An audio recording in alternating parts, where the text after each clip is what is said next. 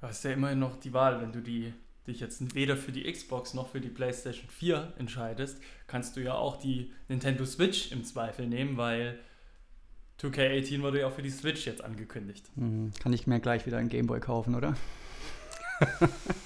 so weit würde ich jetzt nicht gehen, aber gut. Kevin, wollen wir starten? Starten wir. Alles klar, herzlich willkommen zu Folge Nummer 17 von Mark My Words, der Wrestling Podcast. Kevin, was haben wir heute im Programm? Stefan, wir sprechen heute über Great Balls of Fire. Wir sprechen über den deutschen Royal Rumble, Shortcut to the Top. Slammiversary ist dabei. Wir haben jede Menge News, Rätselspaß, ein Klassiker, eine unangenehme Frage. Im Shop haben wir auch was. Und die Top 3 gibt es natürlich auch heute. Geil.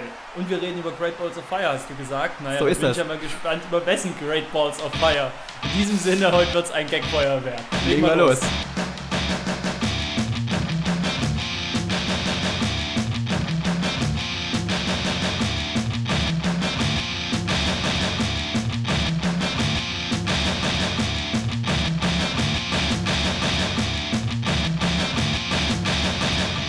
Es ist wieder Sonntag, 16. Juli und ihr hört Mark My Words, der Wrestling Podcast. Ich bin immer noch Kevin, mir gegenüber sitzt immer noch der Stefan, auch bei Folge 17. Man mag es kaum glauben, ne? Unglaublich. Wahnsinn. Und ich muss dir sagen, ich bin heute eigentlich nicht so in Stimmung. Ach, nach den Great Balls of Fire? Also, hm? das, war mir, das waren mir zu viele Eier, die ich da im Gesicht hatte. Deswegen äh, Stefan. musste ich, nein, nein, ist Spaß. Es ist ja nicht mal ein Spaß. Nee, ich bin einfach, ich bin einfach nicht Podcast-Stimmung. Ich weiß, es gibt nichts, es gibt, es könnte besser sein, man könnte besser in die Show starten, indem man ihm sagt, oh, das wird toll, geil, gute Laune. Kevin, es ist heute deine Aufgabe, hier abzuliefern, damit ich motiviert bin. Kriegen wir das hin? Und dabei bist du doch immer so top motiviert, wenn der Podcast-Profi. ich, bin, ich bin weder der Podcast-Profi noch top motiviert. Das ist, ich weiß nicht, wer dir das erzählt hat. Wie viele Podcasts hast du schon gemacht? 10.000 oder so? Nicht ganz, aber die Frage ist, wie viele gute Podcasts habe ich gemacht? 17 mindestens. die Zahl ist deutlich geringer als die 10.000, aber. Oh Mann. Das ist ja auch ein Spaß. Nein, ich will dich nicht unter Druck setzen, Kevin, aber ich bin etwas gelangweilt vom WWE-Produkt. Und äh, das ist die Frage. Wird das, wird das, wurde das besser mit Great Balls of Fire? Ja. Der Frage wollen wir heute nachgehen. Stefan, zum Druck. Ich bin Erzieher, ich habe immer Druck. Das ist. Bist im Arsch, ja. Ja, so ist es, ne? In dem Sinne würde ich sagen. Genau, interessiert ja kein Mensch. Gehen wir. Kein Mensch interessiert deine Erziehergeschichten hier. Aber wirklich. Erlaubst du dir, das überhaupt anzusprechen? Kevin, ich würde sagen, wir starten mit der ersten Kategorie. Von Raw bis zum Pay-Per-View, was im Ring passiert ist und noch passieren könnte. Ja, Kevin, ich habe es dir gerade schon gesagt. Sieben ausgedruckte Seiten ist mein Skript lang. Also ich bin ja immer handschriftlich unterwegs und ich glaube, ich habe mehr. Mehr Seiten, oder? Mehr Seiten, ja. Hm, wahrscheinlich wird es dann bei Text aber mehr bei mir sein. Das Wobei du wirst wahrscheinlich ja. dann auch eher im stichwortartigen Stil aufschreiben, oder? Das ist richtig, ja. Hm. Und natürlich die Gags, äh, die ich immer mache, ähm, füllen schon allein drei Seiten. Ja. Und den hatte ich mir nicht mal notiert, aber jetzt fangen wir an, ne? Ich würde auch sagen. Also, Small Balls. Ah, ne, warte mal, zum Alberto de Rio kommen wir später erst. Nein. Great Balls of Fire fand statt am 9. Juli im American Airlines Center in Dallas, Texas vor 16.579 Zuschauern, Stefan. Und es ging gleich mal gut los in der Pre-Show.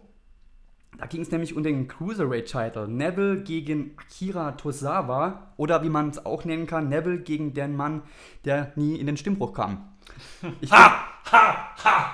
Ich finde diese Schreierei da ist das Match für mich schon gelaufen. Ich finde es unfassbar nervig.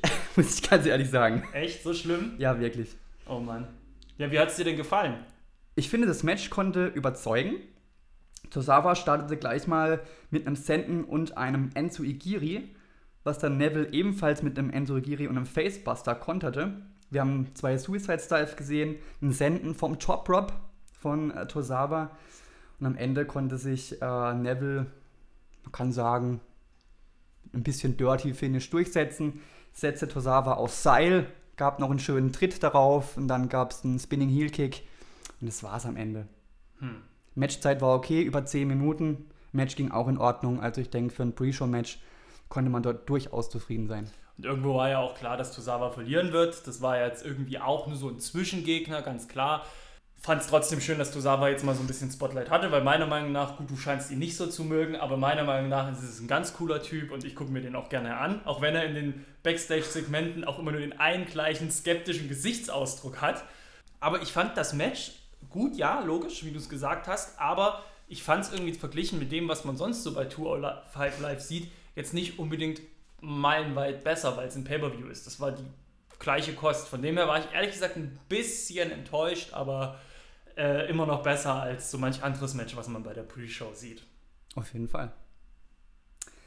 Dann gehen wir rein in die Main Show. Ich habe mich ja sehr auf den Opener gefreut. Bray Wyatt gegen Seth Rollins. Sind ja zwei meiner absoluten Favoriten, muss man sagen.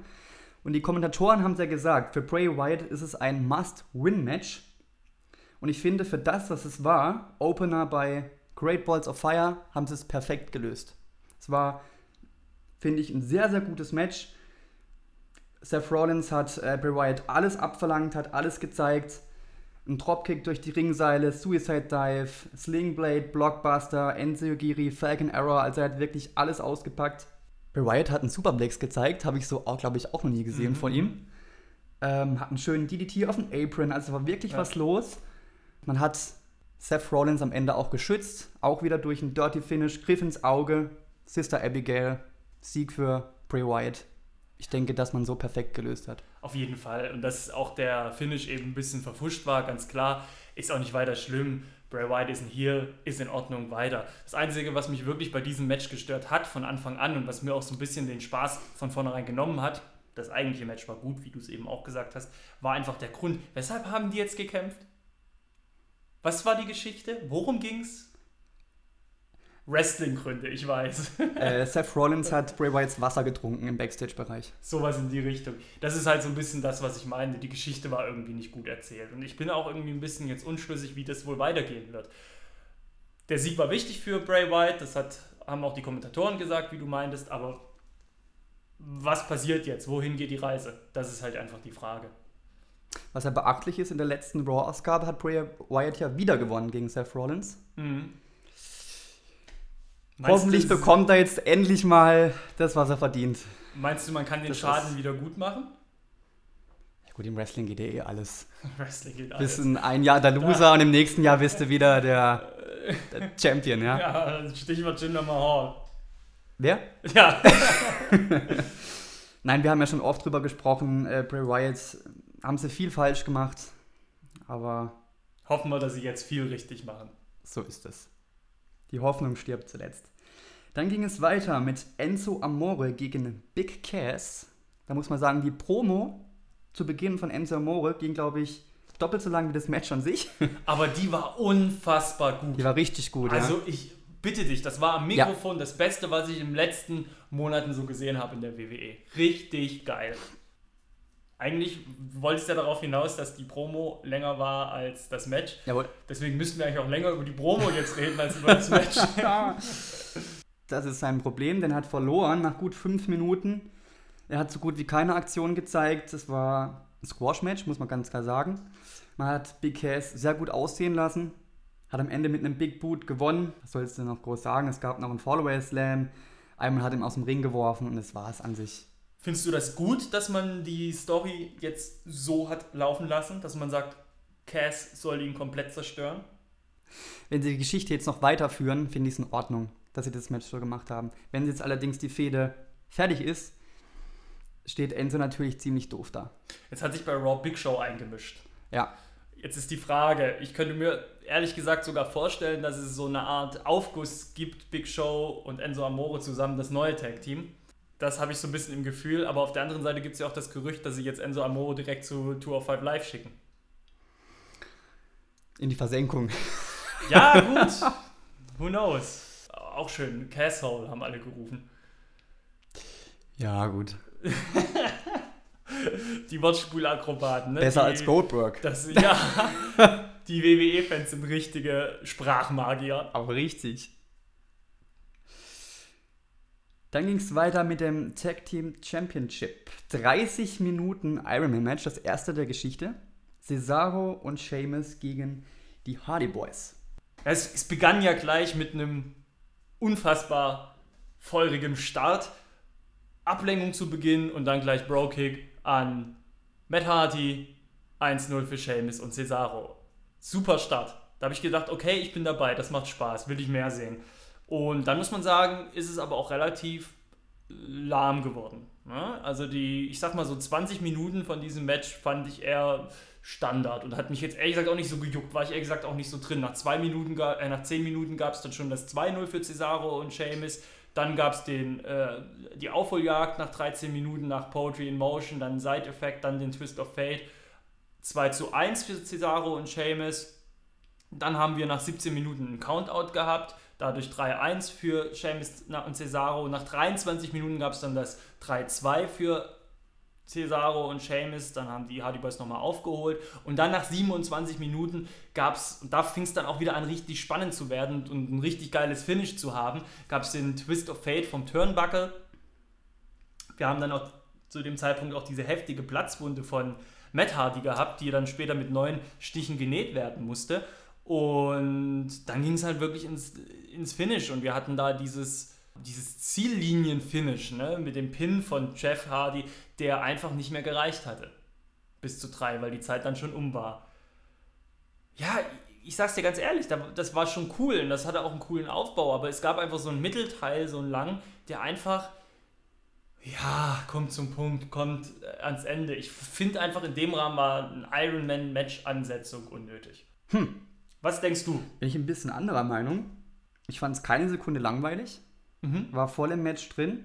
Also ich würde sagen, das könnte man auch als Klassiker nehmen. Wenn wir in zehn Jahren immer noch hier sitzen, Great Balls of Fire 10. Dann denken wir alle an die Great Balls of Fire zurück, die wir uns damals angeschaut haben. Finde ich, kann man das Match locker als Klassiker nehmen. Also ich habe mich wahnsinnig gut unterhalten gefühlt, die 30 Minuten lang. Ich fand es ein tolles Match, ganz ehrlich. Ja, ich bin vielleicht auch gerade ein bisschen unfair, weil wenn du ein Ironman-Match hast, dann erfordert das für den Zuschauer etwas mehr Aufmerksamkeit. Auf jeden Fall, als wenn es nur eine simple One-Fall-Match-Ansetzung ist, ganz klar. Und vielleicht war ich nicht mit der Aufmerksamkeit dabei, die das Match erfordert. Das mag sein. Aber ich weiß nicht, ob man es wirklich ein Klassiker nennen kann. Ich fand dafür war es, dafür war es nicht durchgängig genug spannend. Sie hatten gute Ideen, sie hatten gute Spots, sie hatten gute Elemente, gute, gute Passagen, aber ich fand es nicht durchgängig gehalten. Wie fandest du den Sieger? Ausgang? Das fragst du mich jetzt nicht ernsthaft, oder? Cesaro hat gewonnen, ist doch alles gut. ja, aber ist ja jetzt auch nicht mehr Everybody's Darling, der Cesaro. Ja gut, nur weil er jetzt ein bisschen Heal ist. Äh, ein bisschen, also voll. Springt man ja nicht ab vom Cesaro-Zug. Der ist ja wohl volle Bulle Heal. Ja. Nee, Cesaro und Sheamus gehen immer. Gute Jungs. Super. Weiter. Dann ging es weiter mit den Women's Title. Es ist ja derzeit mein persönliches Traummatch bei den Frauen gewesen. Alexa Bliss gegen Sasha Banks. Mhm. War ich sehr angetan. Es ging gleich mal gut los. Sasha Banks zeigte gleich mit einem Dropkick, Armdrag und Double Knee in die Ringecke. Und dann eine der Aktionen des Jahres. Sasha Banks zeigte eine Aktion gegen den Arm von Alexa Bliss. Und dann mhm. stand sie da in der Ringecke, den Arm total verwinkelt wo du wirklich dachtest, oh, der Arm ist jetzt durch. War natürlich nur ein Trick von der guten Alexa Bliss. Und hat der Sarah dann mordsmäßig eins gezimmert. Auf die Fresse, auf, auf die Fresse. So WXW kommen wir später. Hast du die Sunset Flip Powerbomb gesehen von Alexa Bliss? Nee. Die war übel. Da warst du Wäsche waschen, ne? ja. dieser, die Spülmaschine eingeräumt. Die sah richtig, richtig übel aus. Dann ging ja der Finisher von Alexa Bliss daneben. Sascha Banks zeigte dann das Bank-Statement. Und da war ich wirklich der Meinung, oh, jetzt wird's eng. Alexa kam aber nochmal ins Seil und ließ sich dann am Ende auszählen. Hm. Hm. Wie fandest du das? Das Match sah durch die Bank anstrengend aus. Ich hatte stets das Gefühl, dass die voll investiert sind. Und deswegen hat mir das auch Spaß gemacht. Auf jeden Fall. Ich fand das Ende total unbefriedigend. Und ich finde sogar um, nicht unbedingt, weil, weil, weil das so ausgegangen ist. Und Heal macht sowas manchmal, ganz klar. Ja. Ich fand es aber unbefriedigend, weil wir die gleiche Show da, schon beim Pay-Per-View davor hatten mit den Usos und New Day. Es ist einfach so ein unkreatives Ende gewesen. Ich finde, das hätte man anders lösen können. Ja, ich freue mich auf jeden Fall, dass Sascha wieder im Title Picture ist, dass die wieder um den Titel kämpfen darf. Ich hatte so ein bisschen die Befürchtung, dass sie jetzt eher äh, untergeht. Tut sie nicht. Finde auch super die Paarung, alles klasse. Die Geschichte ging ja auch noch weiter, ne? Ja. Alexa Bliss wollte sich dann ziemlich schnell verkrümeln. Sascha Banks ließ das aber nicht zu, schleuderte Alexa gegen die LED-Wand. Alexa Bliss konnte dann kontern und wollte einen DDT aufs Pult zeigen. Sascha schubste sie dann runter und zeigte den Double Knee, wo sie sogar eine Platzwunde geöffnet hat. Ich glaube, auf die Lippe hat sie sich gebissen. Alexa Bliss sah auch übel aus. Ich fand das Finish gar nicht so schlecht, weil ich ein bisschen Angst hatte. Alexa Bliss gegen Nia Jax beim SummerSlam. Hm. Habe ich überhaupt keinen Bock drauf. Und ich bin froh, dass die Geschichte mit Alexa Bliss und Sascha Banks jetzt weitergeht. Ja, ich auch. Ich freue mich da auch drauf. Aber wie gesagt, ich finde es ein bisschen ein unkreatives Ende, weil wir das so eben schon vor zwei Wochen hatten. das ist richtig, ja, klar. Muss nicht sein. Dann ging es weiter mit dem Intercontinental Championship. The Miz mit Maurice, Bo Dallas und Curtis Axel. Na, wer hätte das gedacht? Gegen Dean Ambrose in einem Handicap-Match, sagen wir einfach. Bei Talking Smack danach, nach diesem Match, hat Bo Dallas gesagt, dass er The Miz sehr dankbar ist, weil durch, dadurch, dass er ihn aufgenommen hat in seine Miz-Tourage, ist er seit zwei Jahren endlich mal wieder in einem Pay-Per-View involviert gewesen. Ähm, ich glaube, das sagt alles aus. Man muss sagen, Maurice sah fantastisch aus. Curtis Axel sah super in seinem Anzug aus und was Bo Dallas da veranstaltet hat, naja, wohl äh, grotesk, muss ja. man es nennen. Es sah unglaublich bescheiden aus. Es sah ein bisschen aus wie Rocksteady und Bebop. Wie ein Kasten Knete sah es aus. Ja. Es sah unglaublich scheiße aus. Ja, was soll man zum Match sagen? Ambrose ging gleich mal raus und attackierte Axel und Dallas. Was wichtig war, weil die waren dann erstmal ausgeschalten. Der Miz legte dann los mit einem DDT und einer Clothesline. Ambrose konnte das mit einem Swinging Neckbreaker. Er zeigte einen schönen Flying Elbow gegen Miz und anschließend gegen Miz und Axel Dallas außerhalb des Rings. Es kam, wie es kommen musste. Der Dirty Deeds kam durch. Maurice legte das Bein von The Miz natürlich auf Seil. War ja klar, dafür ist sie da. Ja, das Finish war auch wieder ein bisschen dirty. Schlag von Dallas in den Nacken von Ambrose, Sky Crushing Finale und das war's. Ausgang war eigentlich klar, ne? Ein bisschen, ja. Wenn es 4 gegen 1 steht, ähm, sind die Chancen nicht ganz so groß, dass du gewinnst. Von dem her war ich nicht ganz so involviert in das Match, muss ich sagen. Ja, es war auch insgesamt eher ein bisschen lahm, fand ich. Natürlich fand ich es cool, dass sie eben die Geschichte mit Ambrose Bein gemacht haben, sich auf das konzentriert haben. Er hat das ja auch voll ausgekostet und hat seine Hampelei gemacht und kann sich auf dem Bein halten. Das fand ich von der Geschichte her ganz cool. Aber wie du eben sagst, der Ausgang war klar. Ich finde auch, dass jetzt einfach auch reicht mit der Fehde. Die fing irgendwie vor 50 Jahren an und läuft immer noch. Bitte weiterziehen. Ansonsten, gut, The Miz Intercontinental Champion. Das steht ihm, das bleibt, das ist okay. Aber ich bin da jetzt emotional auch nicht so tief drin gewesen. Aber ich finde es auch cool, dass er jetzt die Bo Ellis und Curtis Axel Jungs da an die Seite gestellt bekommen hat, weil ein bisschen verschenkt wäre es schon, wenn die wenn die keine richtigen Aufgaben haben. Und hier Bo Leaf und, und, und Curtis Axel weiß man eh nicht, was er macht. Ich finde das schon cool. Und wer weiß, vielleicht können sie, ja, wer weiß, vielleicht können sie jetzt in der Konstellation das eher Intercontinental-Titel und die beiden vielleicht nochmal beim Tag-Team-Title reinschnuppern irgendwie. Hey, das ist cool. Du kannst doch nicht sagen, dass Bo Dallas ein schlechter ist. Ich weiß nicht, warum du jetzt so deine Backen aufbläst wie ein Idiot. Hä? rechtfertige drauf, dich, rechtfertige dich.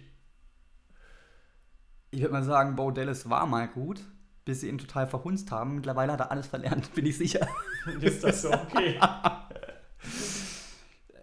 ich brauche eigentlich beide nicht, muss ich ehrlich sagen. Naja. Vielleicht braucht die WW ja noch mal einen Hausmeister. Bodell ist auch wieder ein Job. Ja, ja. Gut, War das zu böse? Nö, aber dann bin Nö. ich jetzt offiziell für Curtis Axel und Bordellis. Auf jeden Fall sollen die beiden was reißen. Bestes Tag-Team, das wir bisher hatten in der WWE. Bordellis, Curtis Axel, gute Jungs, weitermachen. Miss Tourage for the win.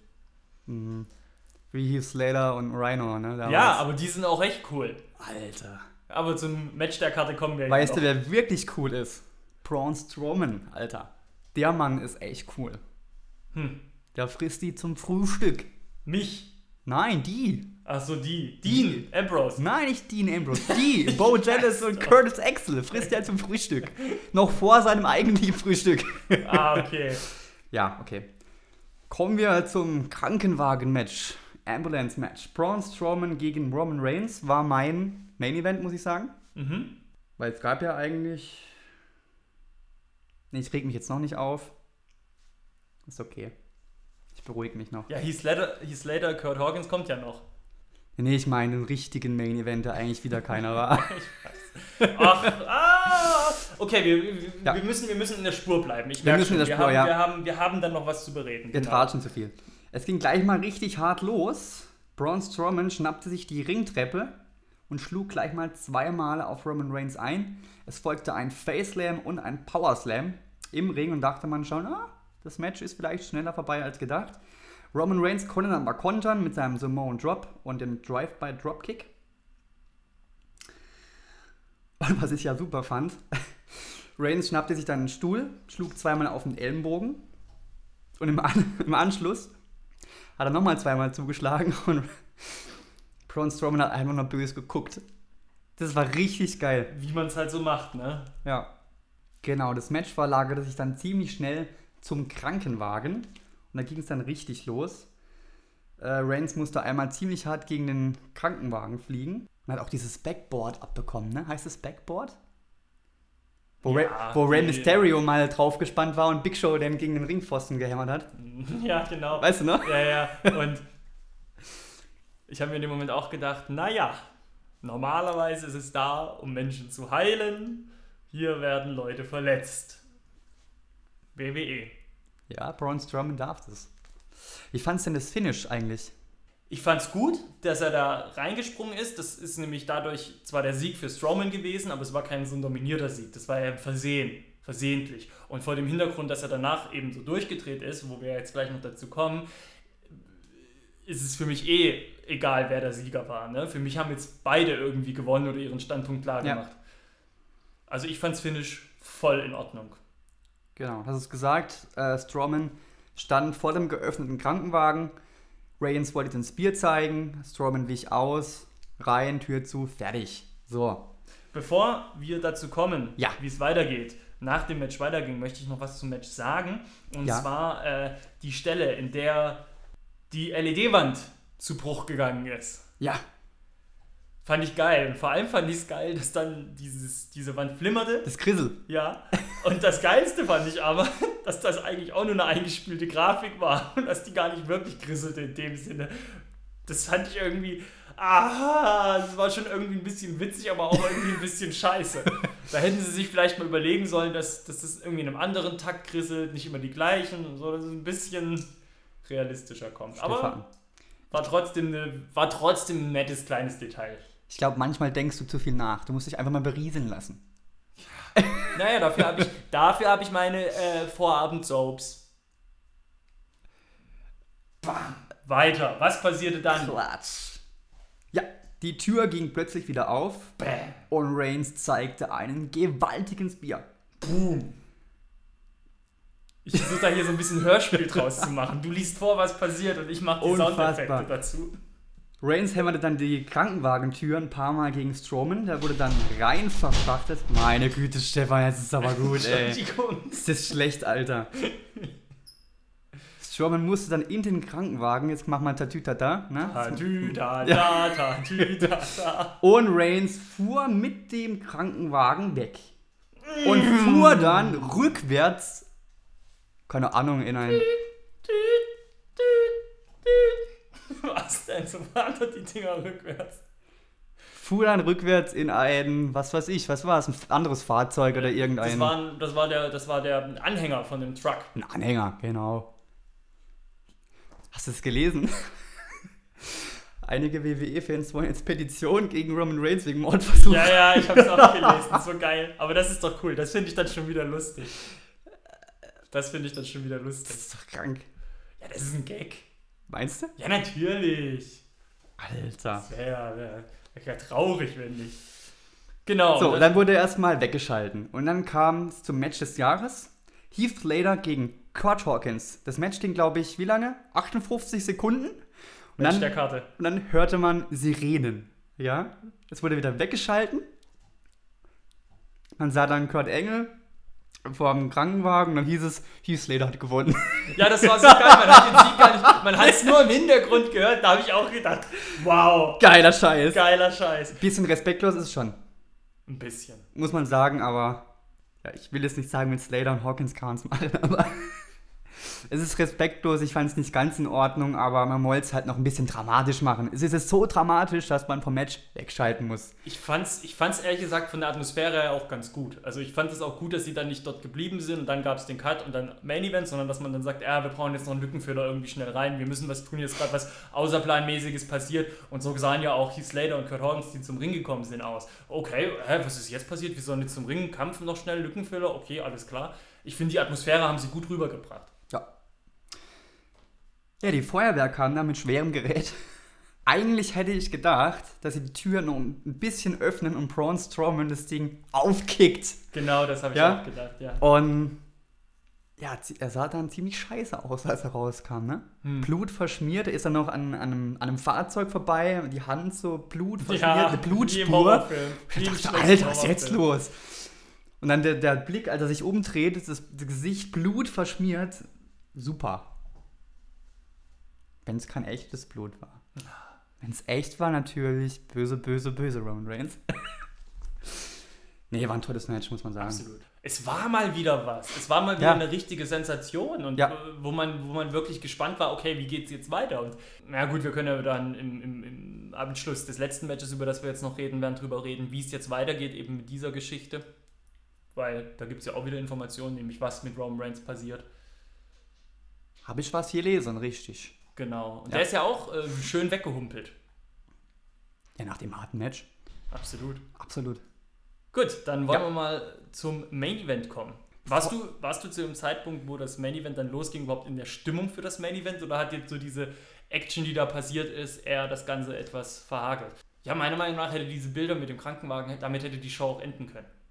Nee, ich war eigentlich gut, gut dabei. Ja? Ja, ich war gehypt von Slater und Hawkins. Nein. Nee, ich war schon. Ja, Ging gut, okay. Ja. Ja, das ist, haben sie Ich- auch einigermaßen gut hingekriegt. ja. Ich muss es allerdings sagen, ich kann die Scheiße mit Brock Lesnar, ich kann es nicht mehr sehen. Der Mann bekommt jährlich mehrere Millionen Dollar von der WWE in den Arsch geschoben. Laut Forbes Magazine im letzten Jahr 12 Millionen. Nee, aber da waren ja nicht nur Das ist, WWE-Einnahmen ja, drin. ja, aber er kriegt genug. Äh, Lesners nächstes Match ist im August beim SummerSlam. Das wird sein vierter Pay-Per-View in diesem Jahr. Er hatte einen kurzen Auftritt beim Royal Rumble dieses Jahr. Ein WrestleMania-Match gegen Goldberg, das nicht mal fünf Minuten gedauert hatte. Und jetzt das Match bei Great Balls of Fire, das sechseinhalb Minuten ging. Das heißt, der Mann stand in diesem Jahr nicht mal 15 Minuten im Ring. Und es ist es dann August im nächsten Match.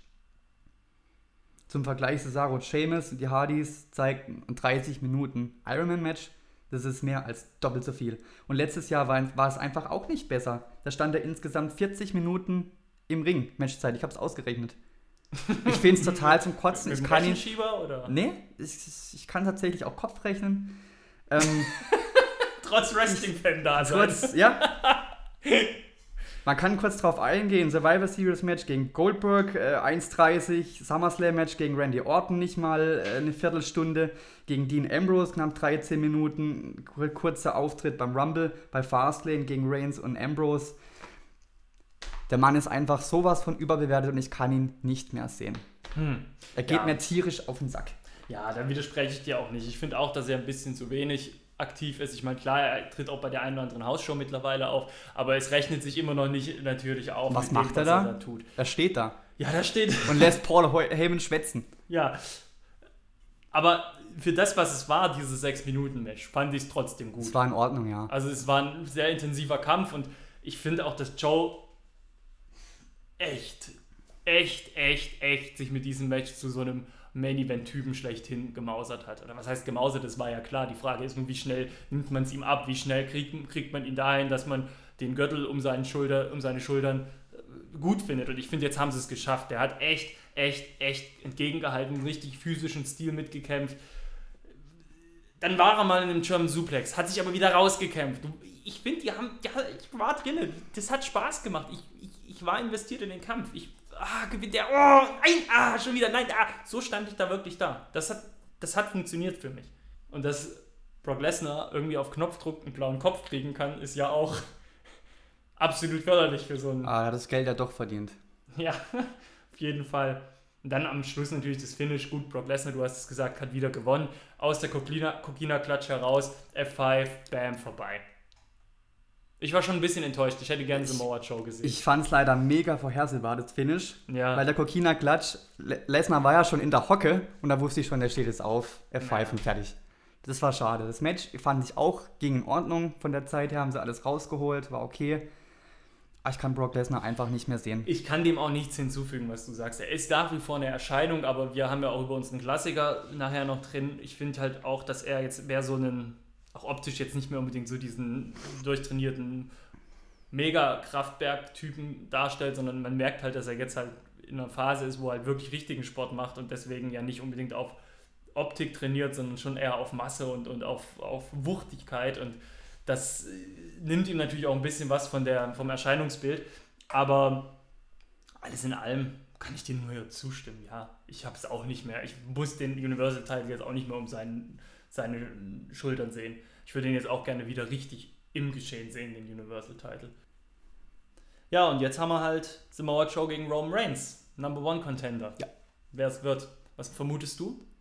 Ich, Das- darf ich meine Vermutung aussprechen zuerst? Oh nein, ich zuerst. Doch, du sprichst immer die große Vermutung aus. Mein Vorschlag ist folgendes. Jetzt pass Bei auf. diesem Number One Contender Match, Greift jemand ein. genau, nämlich Braun Strowman. So ist es. Und dann Fatal du- Four-Way. Genau, im SummerSlam. Ja, genau. So. Aber da muss man auch kein Raketenwissenschaftler sein, um äh, das rauszukriegen. Ja. Wird wahrscheinlich darauf hinauslaufen. Und hoffentlich gibt es einen Titelwechsel.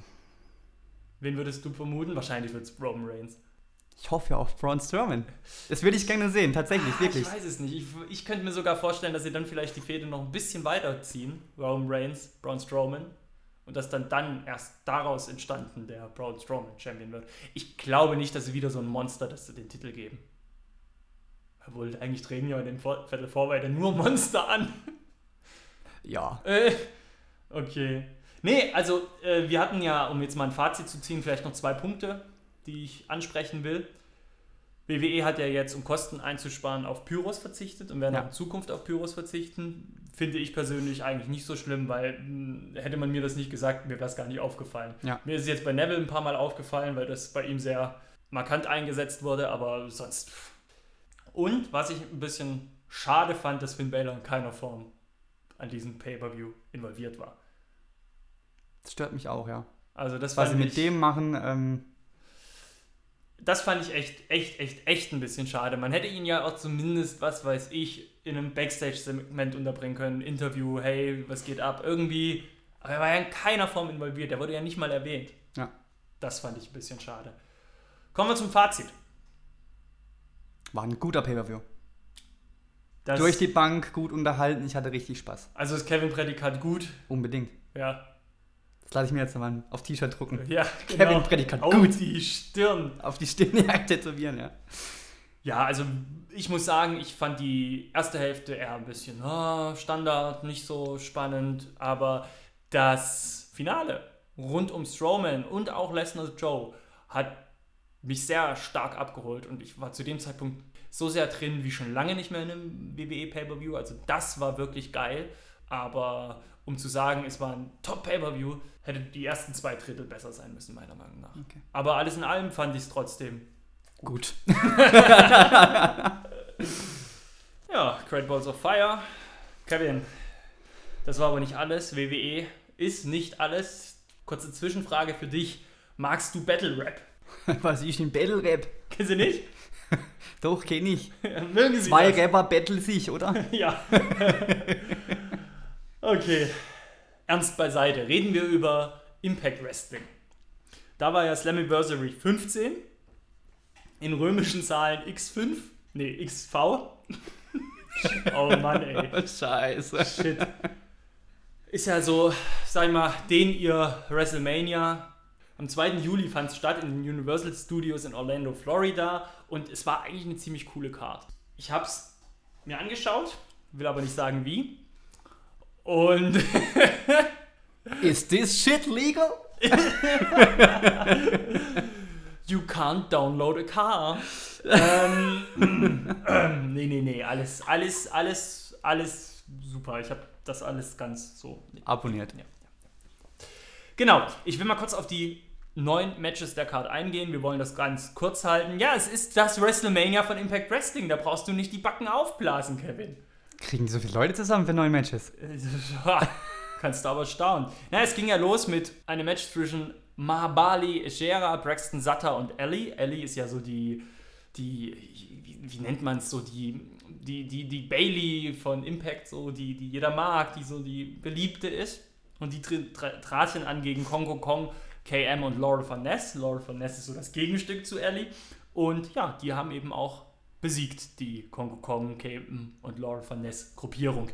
Zweites Match, LAX, kennt man ja, die Gruppierung rund um Conan. Besiegen in einem Fatal Four-Way Tag Team Match Drago und El Hicho del Fantasama. Sie besiegen Naomi, Naomichi Marufuchi und Tachi, Taichi Isho, Ishimori. Der Witz ist, ich habe das geübt, habe es jetzt aber voll, die, voll neben, daneben gegriffen. Das ist Impact. und sie siegten auch Gaza Junior und Laredo Kid. Blieben damit World Tag Team Champions. Und spannender an dem Match war eigentlich, dass eigentlich hervorragend war. Anschließend teilte Cohen mit, dass er LAX bald erweitern wird um ein weiteres Mitglied. Ja, anschließend gab es dann das erste krasse Match, wo ich dachte, okay, hier geht es jetzt wieder um was. Das war nämlich die Geschichte, in der D'Angelo Williams beteiligt war, der Footballspieler, also Berühmtheit noch mit drin. Er trat zusammen mit Moose gegen Ellie Drake und Chris Adonis an. Ich muss sagen, dass der D'Angelo Williams, obwohl er ein Hobby-Wrestler ist, echt eine verdammt gute Figur gemacht hat und er hat sogar einen Frog Splash durch den Tisch gezeigt. Kann man nichts sagen. Insgesamt ein tolles Match. Er logischerweise als Gast hat dann auch gewonnen zusammen mit Moose. Anschließend gab es dann das Strap-Match zwischen äh, Easy 3 und James Storm. Leider hat James Storm trotz Hall of Fame Vergangenheit oder nee, trotzdem er Hall of Famer ist verloren gegen E3, Easy, gegen Ethan Carter, dem dritten. Oh, Junge, heute geht gar nichts. Jeremy Boresh und Joseph Park besiegen Josh Matthews und Scott Steiner. Du merkst, es geht, es hört nicht auf. Jeremy Boresh, Joseph Park und Josh Matthews. Spannend an dem Match ist eigentlich gewesen, dass sich während des Matches Joseph Parks wieder zurück in Abyss verwandelt hat. Coole Aktion. Waren auch dabei. Jeremy Boresh zeigt unter anderem einen Splash vom Turnbuckle. Und Josh Matthews, der auch nicht Wrestler ist in dem Sinne, landete in Reißzwecken. Autsch. Match 6, Eddie Edwards und Alicia Edwards gegen Davey Richards und Angelina Law. Du siehst, es gab ein paar Intergender-Matches ne, auf der Card. Ich bin ja kein großer Fan von den Matches. Nichtsdestotrotz war das eigentlich aber trotzdem ein ganz gutes Ding. Finish war auch richtig, richtig, geil. Davey Richards knallt per Sunset Bomb von einer Leiter durch einen Tisch. Siebtes Match ging es um den X-Division-Title.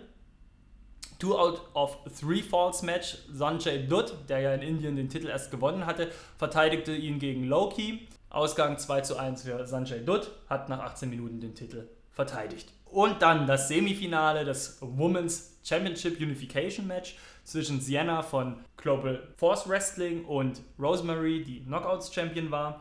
Und, was glaubst du? Ich glaube, die erste hat gewonnen. Sienna, genau, denn wir wissen ja, Global Force Wrestling, Jeff Jarrett's Unterstützung, natürlich hat die gewonnen. Und dann kam es zum großen Main Event, von dem wir alle gehört haben, von dem ja Alberto El Patron schon im Vorfeld gesagt hat, das wird tausendmal besser als Samoa Joe gegen Goldberg, äh, Samoa Joe gegen Brock Lesnar. Und so im Nachgang muss ich sagen, ja, tausendfach stimmt definitiv nicht, aber es war schon, schon ein Stückchen besser. Der El Alberto El Patron, man kann viel über ihn sagen, aber ein schlechter Wrestler ist er nicht. Das haben wir nie gesagt. Und das hat sich da auch gezeigt. Und Lashley auch. Gab es ja ein paar Kontroversen um das Match herum noch. Unter anderem war ja eine, dass Paige mit Luchador-Maske in der ersten Reihe saß. Warum? ja. Ja, wenn man seinen Job loswerden will. Will noch mehr Stress haben in der WWE. Wie gesagt. Und natürlich dann auch, dass nachdem die Kameras auf Air waren, Alberto El Patron eben das Publikum ein bisschen angeheizt hat und gegen die WWE shootete und daraufhin eben diese Fuck WWE-Rufe vom Publikum kamen, wo man sich ja auch drüber streiten kann, ob das so sinnvoll ist, wo ich aber immer noch denke, mein Gott, das ist Spaß, das, ist, das kann man noch machen. Wenn man das so als Gag reinbringt, das war damals WCW gegen WWF-Zeiten, da war das ja auch üblich, dass man da shootet die ganze Zeit. Das lässt das Feuer am Laufen. Aber so richtig froh waren eben die Offiziellen darüber nicht, denn bei den Impact-Tappings zog er das scheinbar ja jetzt nochmal durch. Und da haben sie ihm das Mikro abgedreht und er hat dann ohne Mikro rumgeschrien und, äh, und Musik noch lauter gedreht. Ja, genau. und da frage ich mich dann halt auch, okay, ähm, man darf es auch nicht übertreiben. Und ich glaube, da ist der Anthem Sports Führung auch langsam klar, okay, da haben sie vielleicht jemanden, den sie nicht so hundertprozentig unter Kontrolle haben. Wenn der mal austickt, dann aber gute Nacht. Tja. Das war Slammiversary. Ja, es ist, es ist schwierig, aus Deutschland heraus das zu verfolgen. Ich empfehle, wer da wirklich Interesse dran hat, aber jetzt nicht irgendwelche komischen Wege einschlagen möchte dafür, den YouTube-Kanal von Impact zu begutachten, kann ich nur empfehlen.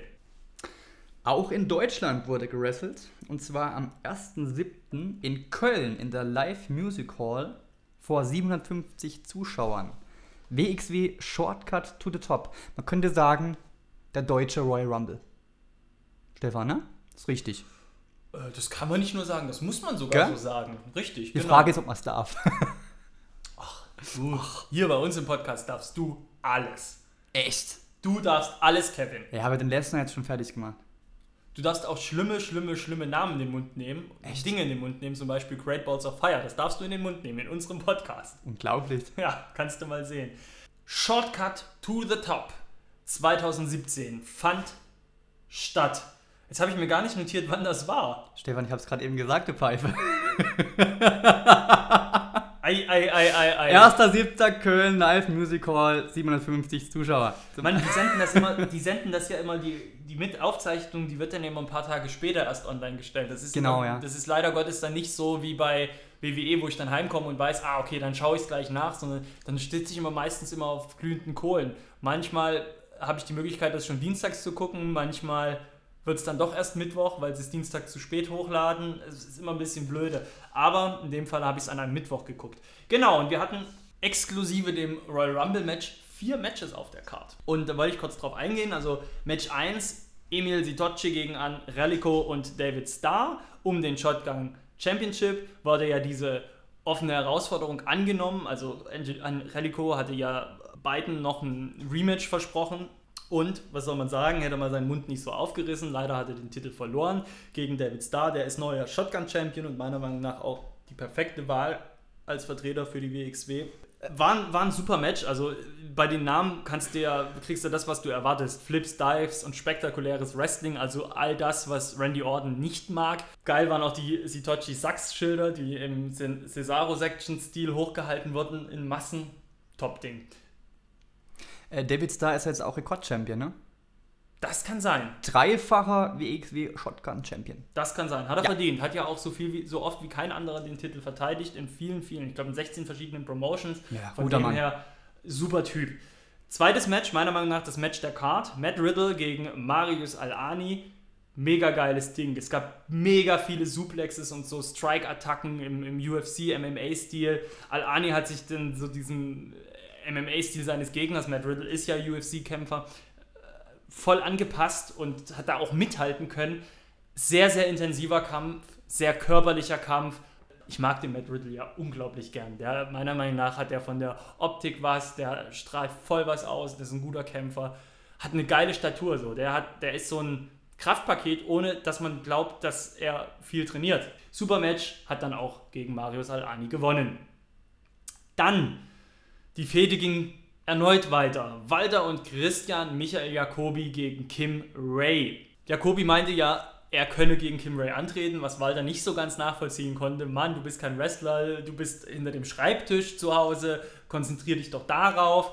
Wollte Jacobi nicht, kam dann eben mit Walter zum Ring und wollte gegen ihn am Handicap-Match antreten, gegen den Kim Ray ich weiß nicht, ob er davor gekokst hat, aber er war ziemlich, er war ziemlich aufgedreht und dachte wirklich, er könnte da was reißen in diesem Match. Hat er nicht, Kim Ray hat gewonnen, aber der Weg war ehrlich gesagt eher das Spannende, denn es gibt scheinbar Risse, oder nicht scheinbar, es gibt definitiv Risse in dieser Ringkampf-Koalition und Walter wird definitiv bald turn und wird einer von den Guten, davon gehe ich aus, denn gegen den Willen von Walter hat sich Jacobi eingewechselt, wo ich schon dachte, okay, äh, wenn du freiwillig jetzt gegen Kim Ray antreten willst, mach halt. Ist dann aber, als er am Ring war, dem Kampf ständig aus dem Weg gegangen, hat sich irgendwie dem Kampf entzogen, deswegen meine ich, irgendwie völlig neben der Spur. Ist dann auch raus, forderte den Ringsprecher auf, durch die Halle durchzugeben, dass Christian Michael Jacobi absolute Ruhe in der Halle will für diesen Kampf. Ansonsten würde er die Halle verlassen. Hat er dann. er hat dann auch die Halle verlassen, kam aber mit einem Kendo-Stick zurück und änderte, weil er ja der Geschäftsführer der WXW ist, das Match in ein No-DQ-Match. Walter war das genug, der hatte gedacht, äh, der, der ja natürlich Wrestling über alles stellt, der nur die guten Wrestler respektiert, der fand das unmöglich und hat gesagt, er geht, du kannst mich mal, mach deinen Scheiß doch alleine. Und ja, und dann hatte Jacobi überraschenderweise das Match im Griff mit Tiefschlägen, mit Kendo-Stick-Attacken. Ja, und am Ende hat es aber nicht gereicht. Mit einer Powerbomb ging Jacobi durch einen Tisch. Und Kim Ray besiegte das Ding und setzte hoffentlich einen Schlussstrich unter diese Fehde. Und Christian Michael Jacobi kann sich endlich als das Mastermind hinter Rice outen.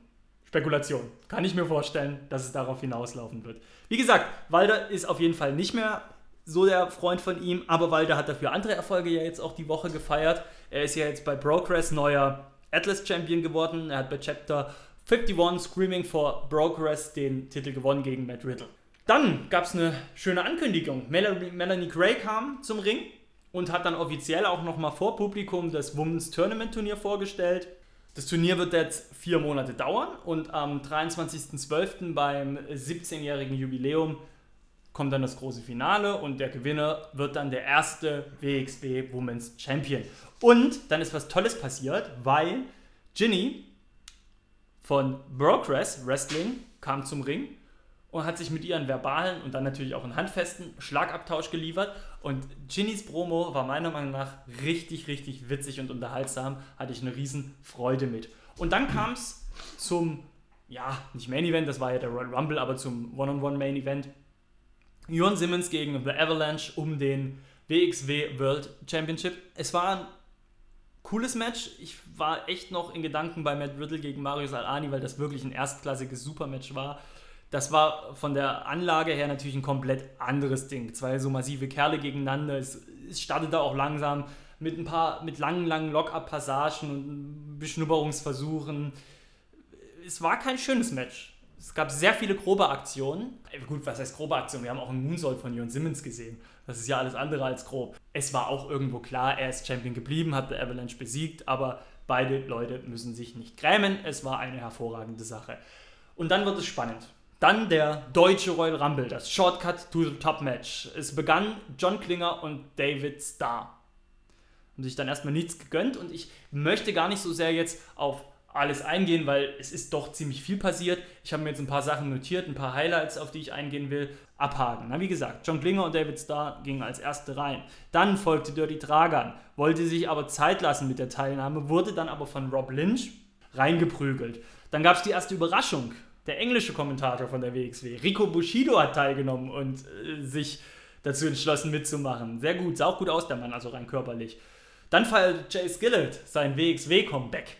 Dann kam Jimmy Herrick von Combat Zone Wrestling, der ja auch jetzt das äh, Tournament of Death gewonnen hat von Combat Zone Wrestling. Und das war auch krass. Der ist schon nach wenigen Sekunden eliminiert worden und die Fans haben dann Bullshit gerufen. Dann kam Melanie Craig zum Ringen, weil sie zu dem Zeitpunkt waren Bobby Guns und äh, Alpha Kevin schon im Ring. Und Melanie Craig kam dann auch noch dazu, nicht um teilzunehmen, sondern um eben Bobby Guns abzulenken oder äh, eine offene Rechnung mit ihm zu begleichen. Die haben ja gerade ihre Geschichte, ich sage nur Duschszene. Und Bobby Guns hat die, hat die Situation genutzt, um ihr einen dicken, fetten Knutscher zu verpassen. Das hat den Alpha Kevin so sehr abgelenkt, dass er dann wrestlingmäßig halt ausgeschieden ist aus der ganzen Nummer. Und dann kam das große Finale. Ivan Kiev und Pete Bouncer haben ausgeruht angefangen, das Shortcut to the Top Match in Vertretung für, die, für das Stable Rise zu dominieren. Und das ist jetzt ein Punkt, den ich vorhin vergessen habe, nämlich zu erzählen. John Klinger ist schon früher, weil ich habe ja gesagt, er ist als erster angetreten, er ist im Laufe des Matches verletzt ausgeschieden, ist aber nicht offiziell eliminiert worden, also in Anführungsstrichen verletzt, ist nicht eliminiert worden. Zu dem Zeitpunkt war also nicht klar, wird er nochmal zurückkehren. Und genau das war's. Am Ende stand David Starr alleine gegen beide Rice-Mitglieder.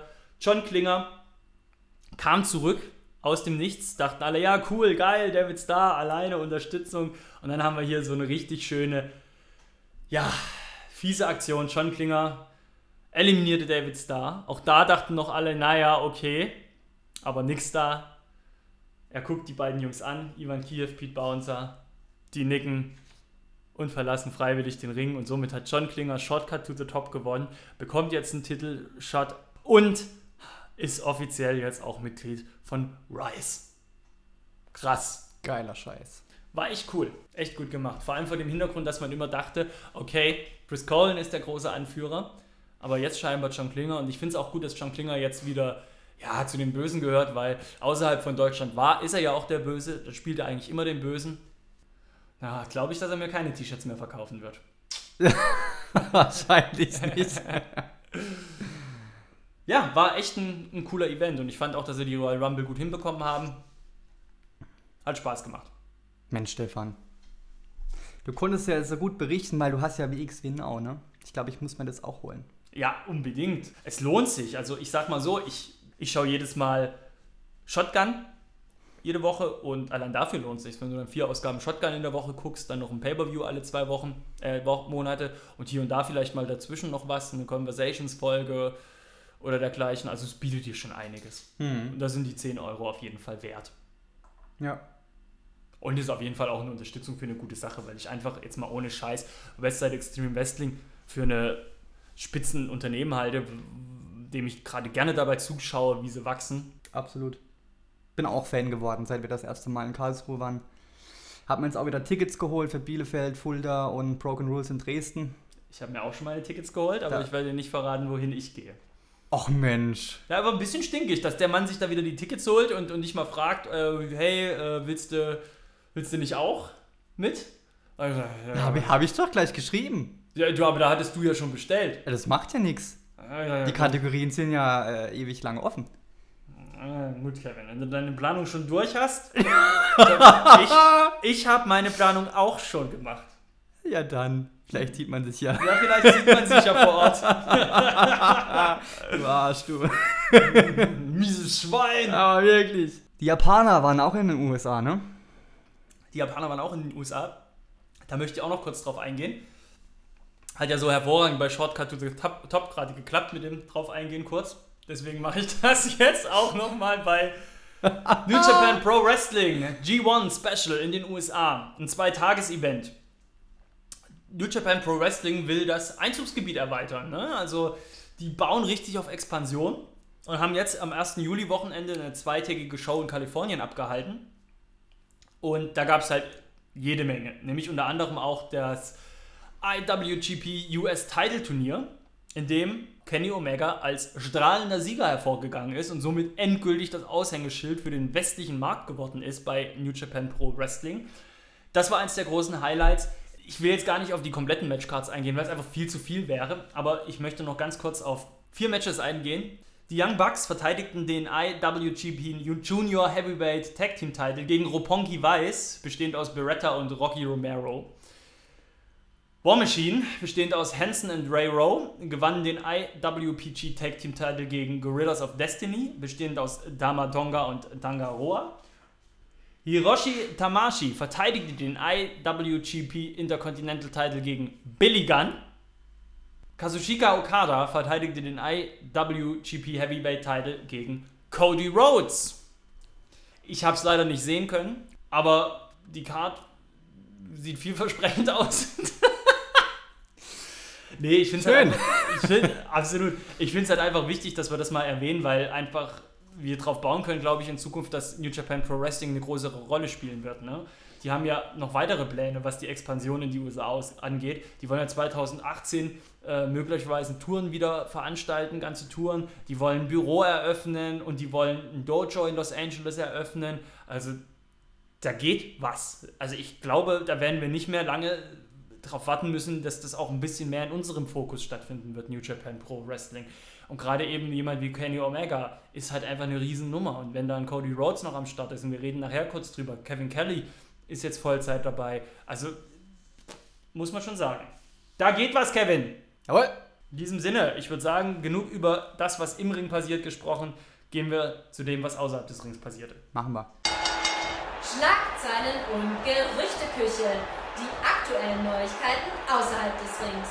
So, Stefan, für das, dass du keinen Bock hast, wie du vorhin gesagt hast, bist du ziemlich viel am Schwätzen. Ich komme ja gar nicht dazu, auch was zu sagen. Ja, dann mach doch! Ja, mach ich doch gerade. Ich mache Ansage für dich. Ja, Mann, ey. Update zu Impact Wrestling, Stefan. Genau, Update zu Impact Wrestling. Impact hat Global Force Wrestling gekauft. Klingt wie eine Formsache, ist es auch. Impact bzw. der Mutterkonzern Anthem Sports hat die, GW, hat die GFW gekauft. Bei Slammiversary gab es ja jetzt bereits die Titelzusammenführungsmatches. Nun will man diese Ressourcen kombinieren, um noch eine größere Schlagkraft auf dem Markt zu haben. Hat es Jeff Jarrett dann doch wieder geschafft, ne? Der alte Fuchs. Der alte Fuchs. So, es gibt auch Informationen zum Brogan-Gimmick, ne? Jeff Jarrett betonte jetzt in, der, in den letzten Wochen nochmal, dass das Brogan-Gimmick Impact gehöre und Rabbi Sky erklärte dann auf Twitter entsprechend, dass sich Impact den juristischen Weg zur Klärung nicht leisten könnte. uh. Schatzfeier, Tiefschlag, bam. Naja, mittlerweile äh, ist es zwar noch nicht bestätigt, aber es gibt ja die Gerüchte, dass die Parteien sich so gut wie geeinigt haben und ja, bei äh, Raw hat man jetzt auch schon gesehen, die Verwandlung zum Brogan-Gimmick hin. Das erste Mal ist aus dem Munde von Jeff Hardy auch der Begriff Brogan gefallen. Es schreitet voran, das denke, werden wir auch nicht mehr lange drauf warten müssen. Dann gibt es eine kleine Information. Es sind ja original Global Force Wrestling Amped-Tappings aufgetaucht, das heißt aufgetaucht, die halt noch nicht ausgestrahlt wurden. Äh, TV-Aufzeichnungen von Global Force Wrestling, die im August 2015 entstanden sind, aber nicht ausgestrahlt wurden und die sollen jetzt dann doch noch nachträglich an die Öffentlichkeit gelangen. Anthem Sports möchte die Shows als vierteilige Pay-Per-View-Serie veröffentlichen. Und das wäre eine ganz interessante Sache, glaube ich, weil da sind Wrestler dabei, die heute in ganz anderen Ligen arbeiten. Ne? Unter anderem Luke Gallows, Carl Anderson, TJ Perkins, Joey Ryan, Eric Young und auch Bobby Roode. Flores. Genau. Ja. Und dann gibt es noch ein paar News zu Personalien. James Storm hat im Interview mit USA Today gesagt, er wäre jederzeit bereit, zur WWE zurückzukehren, wenn das Timing passen würde. Ja, sagst du vielleicht auch nicht gerade, wenn du glücklich bist mit deinem Job, da wo du bist, aber gut, jedem das seine. Alberto El Patron zu dem kommen wir ja an anderer Stelle auch nochmal, aber jetzt habe ich auch noch was anderes zu ihm. Der hat im Interview mit The Mirror gesagt, dass er dank Impact wieder Spaß am Wrestling hat und sich vorstellen kann, bei Impact in den Ruhestand zu gehen. Gail Kim hat angekündigt, noch dieses Jahr ihre Wrestling-Karriere beenden zu wollen. Vermutlich wird ihr letztes Match bei Bound for Glory im Herbst stattfinden. Und dann noch eine Personalie zu Madison Rain, die Ehefrau von Josh Josh Matthews und ich glaube fünffache Knockout-Championess, ich bin mir nicht ganz sicher. Ja, ist auch mittlerweile kein Teil mehr von Impact. Der Abgang ist ein bisschen schade, weil die hatte jetzt zuletzt With This Ring, This is Ring, With This Ring äh, moderiert mit Josh Matthews und ist jetzt einfach verschwunden aus dem Rooster auf der Website. Eine offizielle Ansage gab es nicht. Schade. Das war das Impact Update, diese Ausgabe. Ich hielt mich kurz, gell? Kurz und knackig, hast du jetzt nicht mit gerechnet? Nee. Nachdem du jetzt seit 15 Minuten ohne Punkt und Komma sprichst, nicht. Geil, oder? Geiler Scheiß. Oh Mann, ey. Ich trinke ja Whisky, mir geht's gut, Leute. Alles gut. Der ist schon leer, soll ich dir nochmal nachgeben? Ja, unbedingt. Ja? Aber erst in der nächsten Kategorie. Du musst ja noch jetzt ein bisschen was arbeiten, ne? Oh je. Yeah. Ich chill hier, trink meinen Whisky. Du hast doch gar nichts mehr, soll ich dir jetzt schon was nachgießen? Nein, ist in Ordnung. Okay. Ja, gibt nämlich noch weitere News. Austin Aries hat die WWE verlassen. Kam recht überraschend und wurde von der WWE nur knapp formuliert. Sie haben geschrieben WWE. Oder wie Becky Lynch es sagen würde, WWE. has come to terms on the release of WWE superstar Austin Aries. WWE wishes Aries the best in all of his future endeavors. Ja. Schade.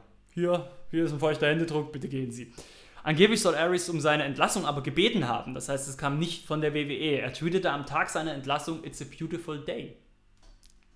Ich weiß nicht, ob sich das auf diese Sache mit der WWE bezog oder ob er einfach nur eine Textzeile seiner Lieblingsband U2 zitiert hat.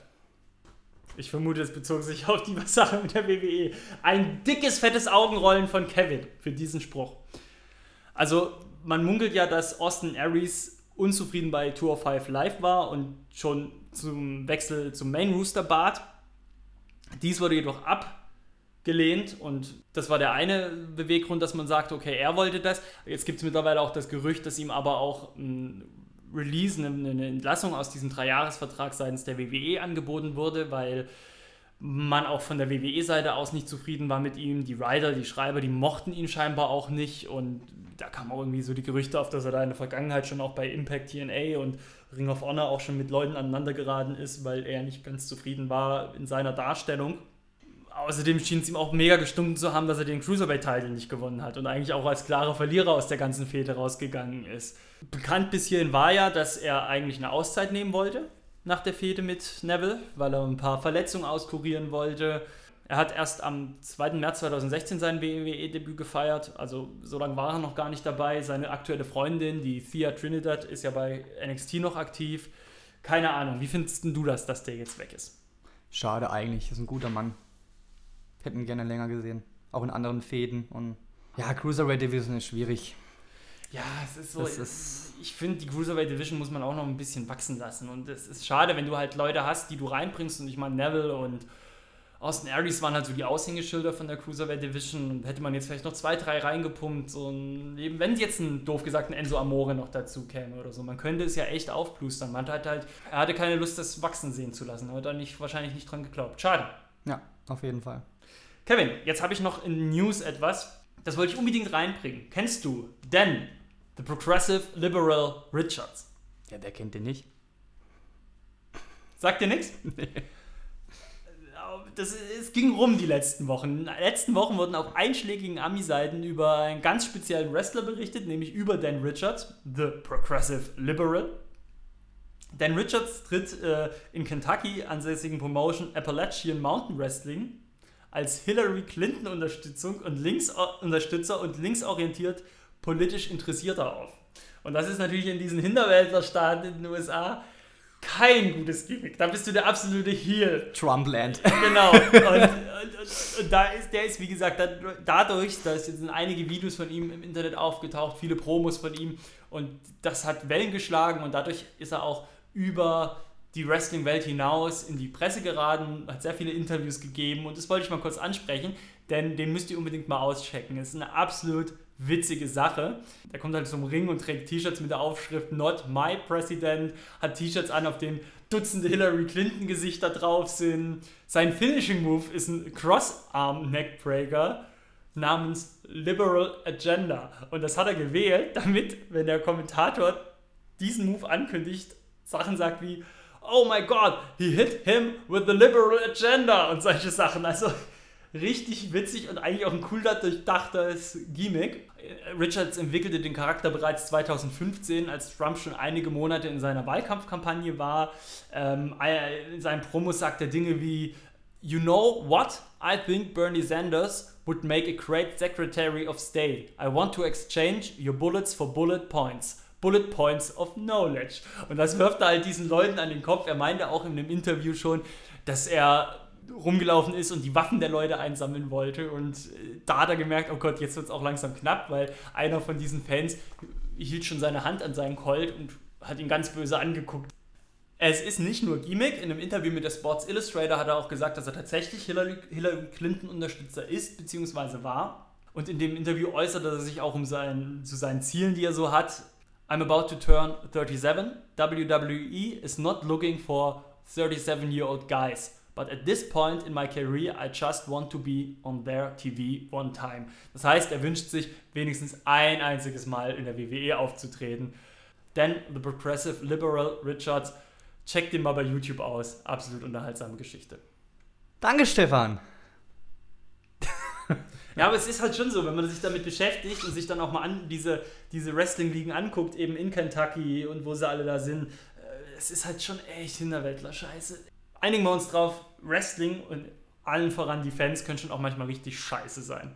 Das stimmt wohl. Ja. ja. Aber gut, ich meine, die WWE ist auch nicht besser. Wer, warte mal, wer ist da nochmal Hall of Famer? Donald Trump? Donald, Donald Trump? Der ist da Hall of Fame? Der ist Donald Trump? Ja, weiß ich nicht. beste Freund von Linda McMahon. Wer ist Linda McMahon? Nein. du kannst nicht immer Erinnerungen aus deinem Gedächtnis streichen, nur weil sie dir nicht gefallen, Kevin. Das ist richtig. Ich würde sagen, machen wir weiter mit den Kurznews, ha? Jetzt darfst du auch endlich mal wieder was sagen, gell? Ich sitze hier seit 20 Minuten und warte und warte und warte. Aber bei den Kurznews fange ich an. Leute, ihr könnt jetzt abschalten, es wird nicht besser. Sag das nicht, das sind Wrestling-Fans, die sind dumm, die machen das. So, weiter Ich distanziere mich von diesem Kommentar und behaupte So, das Gegenteil. Legen wir mal mit den Kurznachrichten los. Du behauptest das Gegenteil. Okay. Kurznachricht 1. Kevin Kelly wird nach sieben Jahren Ring of Honor verlassen, um sich voll und ganz auf seine Arbeit bei New Japan Pro Wrestling zu konzentrieren. Kelly galt ja mittlerweile als die Stimme von Ring of Honor. Schade für Ring of Honor, aber sicherlich auch gut für seinen weiteren Karriereweg. Der Babyboom in der WWE geht weiter. Apollo Crews ist Vater einer Tochter geworden. Sie heißt Sade oder Said Sophia. Glückwunsch. Glückwunsch auch von mir. Die Bella Twins sollen eine weitere TV-Show mit dem Namen Bella Appetit bekommen. Das Ganze soll ein Lifestyle-Magazin werden, ne, wo es um Kochen, Reisen und Lifestyle ebenso geht, also Koks ziehen und sowas. Die WWE hat sich bereits, die WWE hat sich bereits die Namensrechte gesichert. Und du hast keinen Bock, ey, ne? Ist klar. Io Shirai ist wegen einer Nackenverletzung außer Gefecht. Es wird also noch ein bisschen dauern, bis sie bei der WWE durchstarten kann. Aber es gibt auch gute Nachrichten. Sie darf ihren Finisher behalten. Da gab es ja Mordzoff wegen der Bailey. Bailey, Bailey darf den auch behalten oder muss sie ihn abgeben? Die, nee, die dürfen beide. Dürfen beide. Ja, ja. Schön für beide. Primo hat sich eine Knieverletzung zugezogen, wegen der er operiert werden muss. Wie lange er ausfallen wird, ist noch nicht bekannt. Oder ist es mittlerweile bekannt? Ich habe nichts gelesen. Interessiert halt auch keinen. Nö. Okay. Shelton Benjamin hat die ärztliche Ringfreigabe erhalten. Er könne damit jederzeit zur WWE zurückkehren. Er hat wohl einen Vertrag unterschrieben. Mhm. Bei Instagram hat die WWE das ja aus Versehen auch schon gespoilert und wie es aussieht, wird er ja kurz nach Battleground zurückkehren. Zu Yes. SmackDown. Charlotte wird in einem zweistündigen TV-Special zur 2014 eingestellten Serie Psych mitspielen. Ihre Rolle ist die eines Sidekicks des Bösewichts. Tommaso Ciampa hat sich jetzt doch schwerer verletzt als gedacht. Wenn es ganz schlecht läuft, sehen wir ihn erst im März 2018 wieder. Velvet Sky, auch bekannt als die Freundin von Baba Ray, gab ihr In-Ring-Karriereende bekannt. Nun möchte sie sich darauf konzentrieren, ihren College-Abschluss nachzuholen. Sie wird aber auch weiterhin, hat sie geschrieben, bei Conventions Autogramme geben wollen und auch als Trainerin aktiv sein. Bisschen Geld muss ja auch reinkommen, wenn man gerade in die Schulbank drückt. Wir wissen das. Was sie wohl, was sie wohl studieren wird? Äh, Raketenwissenschaften. Habe ich gehört. Kann sein, weil eine Rakete ist sie ja schon.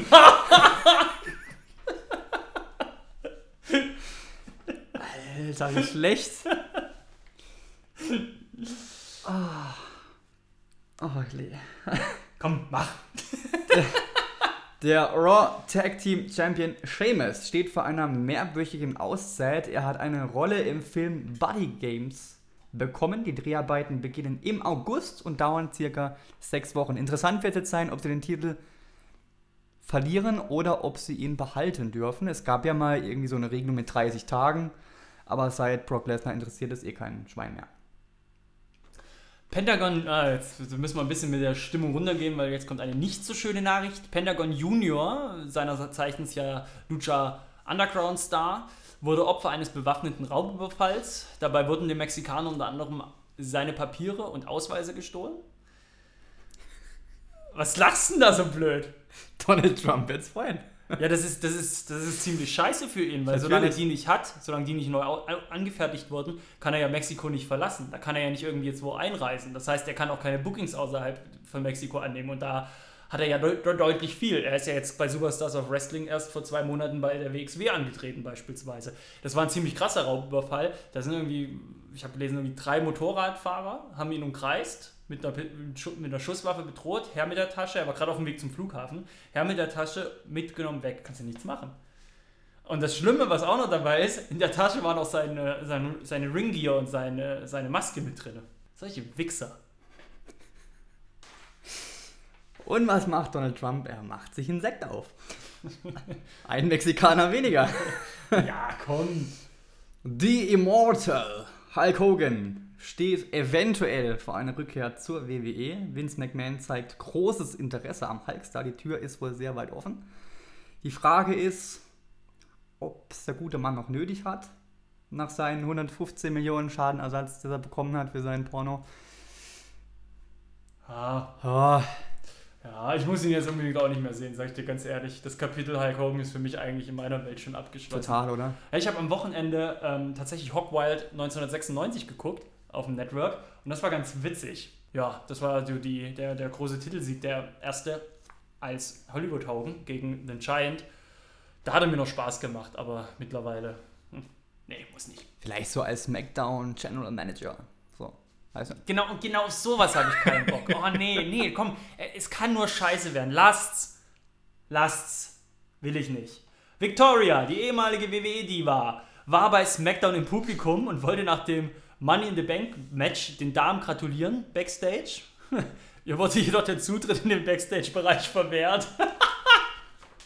Aber irgendwie ist es auch scheiße für sie. Ich glaube, da fühlt man sich auch scheiße. Kennst du doch, Kevin. Du kommst doch auch häufiger mal nicht in die Disco, oder? Wie ist denn das? ich gehe gar nicht in die Disco. Ich Ja. habe mein, ich hab meinen Stoff zu Hause. Ja. ja, dann mach ich ein bisschen Antenne 1 an, dreh's auf und dann tanze ich ein bisschen für mich. Ja, bis die Nachbarn die Cops holen. Genau. So, sollen wir über den nächsten Punkt jetzt noch sprechen oder lassen wir es einfach sein mit der Scheiße mit Paige und Alberto Del Rio? Ich würde auch schon sehr gerne meinen Senf dazugeben. Ja? Ja, also gut. Red das Promi-Magazin. Jawohl. Diese Themen. Das ist ja schon erzählt, am 2. Juli war Slammiversary. Die Paige saß mit Maske im Publikum. Warum, weiß kein Mensch. Du hast ja eigentlich die Hälfte schon erzählt, ne? Willst du es doch nicht mehr sagen? Nee, du hast alles eigentlich schon erzählt. Naja, es war ja die Flughafengeschichte noch. Ne? Angeblich hätte ein Fan ihm, dem Alberto, ein Getränk über den Latz geschüttet. Daraufhin haben sie die Polizei gerufen, die Paige und der Alberto, aber scheinbar war nicht das das Problem, sondern das Problem war, dass sich der Alberto an der Paige vergriffen hat. Ne? Und das hat ja jetzt auch äh, der Bruder von Paige Ja. nochmal bestätigt. Und scheinbar ist das auch der Grund, warum sie sich eben so anti-WWE-mäßig verhält, weil er nicht will, dass sie zur WWE zurückgeht zu dem jetzigen Zeitpunkt kann man da ja auch wenig sagen. GW, Anthem Sports haben ja auch gesagt, sie sind absolut kooperativ, was die Ermittlungen angeht. Hm. Da war noch ein Mitschnitt gab es noch, der ein bisschen heftig war, klar, aber warten wir da mal ab, was da die nächsten Tage bringen. Und ich würde sagen, wir reden einfach in der nächsten Ausgabe nochmal über Paige und Alberto. Es gab ja auch noch einen Shoot über Instagram, Oh ja. Wo er die WWE-Wrestler als Pussys beschimpft hat. Triple H hat auch noch ein bisschen was abbekommen. Der Mann mit der großen Nase und ohne Eier. Es gab dann noch eine Einladung für Triple H in sein Restaurant, schön mit Adresse, wo er Triple H die Scheiße herausschlagen will. Und anschließend, weil er ja so ein guter Mann ist, wollen sie noch was zusammen trinken. Hat er geschrieben. Es ist halt ein Badass Motherfucker. Ja, Ah. auf Deutsch gesagt, Tom Phillips, Weißt der was dem, alte gut tun Schwerenöter. würde, was dem gut tun würde? Knast. Nee, eine ordentliche Therapie. Therapie. Mhm. Tyson Kidd. Bammer, ne? Das ist jetzt ein Zieher, ne? Tyson Kidd soll neben Auftritten in der sechsten Total Divas Staffel auch wieder in der WWE zum Einsatz kommen. Aber nicht vor der Kamera, sondern hinter der Kamera, nämlich als Producer bei SmackDown Live, was mich sehr für ihn freut. Die nächste Kurznews ist eigentlich keine Kurznews, sondern ein Shitstorm 2.0. Ach, jetzt willst du einen Shitstorm lostreten. Ja, Brock Ja. Lesnar hat es ja schon abbekommen heute. Nachdem du dann. Ich glaube, du hast das Prinzip von einem Shitstorm nicht ganz verstanden, aber mach Doch. mal. Mach mal. Es war ein verbaler Shitstorm. Shitstorm ist, wenn ganz, ganz viele Menschen auf etwas eintreten. Ich zähle für ganz viele. Ah, okay, alles klar. Du hast das gesagt, das stimmt. Also sind schon zwei. Guckst du mal. Lana feierte ja ihr Debüt bei Money in the Bank, hat ein Titelmatch bekommen gegen Naomi, hat es verloren. Wir haben drüber gesprochen, alles in Ordnung. Sie hat dann ein zweites Titelmatch bekommen, und zwar am 26., am 27.06. war es, bei SmackDown. Wieder ein Titelmatch gegen Naomi, Niederlage nach einer Minute. Eine Woche später, drittes Titelmatch am 4.07. bei SmackDown, Niederlage nach 10 Sekunden. Was soll der Scheiß? Ich finde halt, Lana ist mittlerweile schon eine richtige Persönlichkeit in der WWE, hat sich einen Namen gemacht. Und so, wie, wie sie gerade vorgeführt wird, finde ich es totaler Rotz. Ja gut, mal gucken. Also jetzt kommt sie ja mit Tamina Snooker zusammen. Mal sehen, was was sich daraus entwickelt, hat wahrscheinlich das klassische Bodyguard und, und, und Maulaufreißer gespannt. Wir werden es sehen. Aber Kevin, ich bin etwas enttäuscht. Das war auf jeden Fall kein Shitstorm, das war ein Shitlüftchen. Ein Shitlüftchen. Ein, ein kleines Lüftchen war das. Oh, der Brock Lesnar hat einen Shitstorm abbekommen. Der hat keinen Shitstorm von dir abbekommen. Mann! Natürlich! Google, Google das Wort mal. Google du doch das Wort, ey. Äh, äh, selber. Mach selber, Mann, du Vogel, ey. Carmella wird Teil der nächsten Staffel von Total Divas und Paige ersetzen. Wie findest du denn das? Ich hab grad nicht zugehört, ich habe meine Notizen geschaut. Das war eine Pfeifendeckel, ey. Carmella Ja, wird in der nächsten Staffel von Total Divas Paige ersetzen. die ist doch eh nicht mehr da. Ja, aber die kommt wieder. Die macht jetzt, die macht, der Alberto macht ja alles kaputt. Da macht er alles kaputt. Das erinnert mich so ein bisschen jetzt an diese Pressekonferenz von Tic Tac Toe damals. Ricky, halt, es reicht. Du machst uns alles kaputt. So ist das auch bei denen. Tja, Du hast noch eine Kurznews zu AJ Styles. AJ Styles gewann sehr überraschend am 7. Juli den US-Title gegen Kevin Owens im Madison Square Garden. Hätte auch keiner gedacht. Dass Weil- weil AJ ja- Styles den Titel gewinnt oder Ja, war ja jetzt keine offizielle Show. Ab und zu machen sie das mal, ne? Ja. Das ist krass. Finde ich aber auch spannend. Ah jo, Redet man auch mal wieder über die Live-Events, ne? weil es halt der Garden war, ne? Ja. Jo. Mae Young. Die WWE plant ein Filmprojekt über diese legendäre Wrestlerin. Würde ich mir angucken. Und jetzt gerade, wo Chloe bei Netflix so einschlägt, kann ich mir auch vorstellen, dass es einen Markt gibt, wenn man es gut macht. Ach, ich habe noch eine letzte News, ne? Ja. Was hältst du von der Musik von Lil Yachty? Ähm, legendär.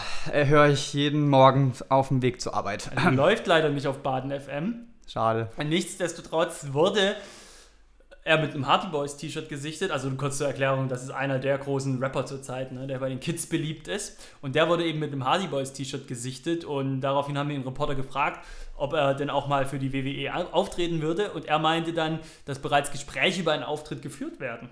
Cool. Ich finde sowas immer cool, wenn es wirklich äh, Celebrities sind, die sich für die WWE begeistern können, für Wrestling begeistern können und dann eine Plattform finden bei der WWE. Ich mag das. Wir haben jetzt gerade bei diesem Rap-Battle bei SmackDown zwischen New Day und The Usos gesehen, Valet hat er ja moderiert und der war ja voll drin und der hat das ganze Ding nochmal echt ein Stück nach oben gebracht mit seiner Anwesenheit und seiner Performance. Klasse. Besser als diese Lavar Bell-Familie oder die Scheiße da bei Raw. Das war der absolute Dreck.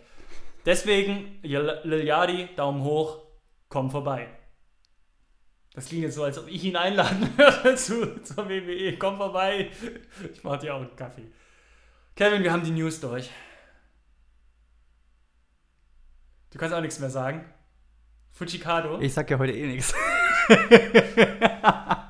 Ja, mein Gott. Ja, Dann mach auch eine News und erzähl was. ja, mach ich doch. Dann, dann kannst du auch was erzählen. Ja, jetzt gehen wir mal hier in die Rätselrunde, oder? Rätselspaß mit Kevin und Stefan. So, es ist Zeit für Rätselspaß. Wir spielen heute wieder Wrestling Jeopardy. Stefan, du stellst mir jetzt drei Antworten und ich muss die passenden drei Fragen stellen, im besten Falle. Richtig, ich gebe mal ein kleines äh, Beispiel vor. Ich sage beispielsweise, er verteidigte den Universal Title äh, gegen Samoa Joe und dann reagierst du mit Der Depp mit der Cap. Wer ist Brock Lesnar? Der mit der Käfe. Schlecht. Wirklich, Genau, ja. so funktioniert das Spiel und ich Genau. habe jetzt drei, ich werde jetzt drei Antworten geben, mal gucken, wie gut du bist. Also heute ist es ein bisschen um die Ecke denken. Ach Gott. Ja. Möchte man den Intros Glauben schenken, dauerte sie vom 9. November 1997 bis zum 6. Mai 2002.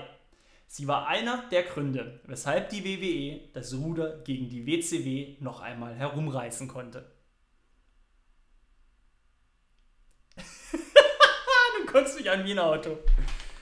Okay, ich sag's nochmal.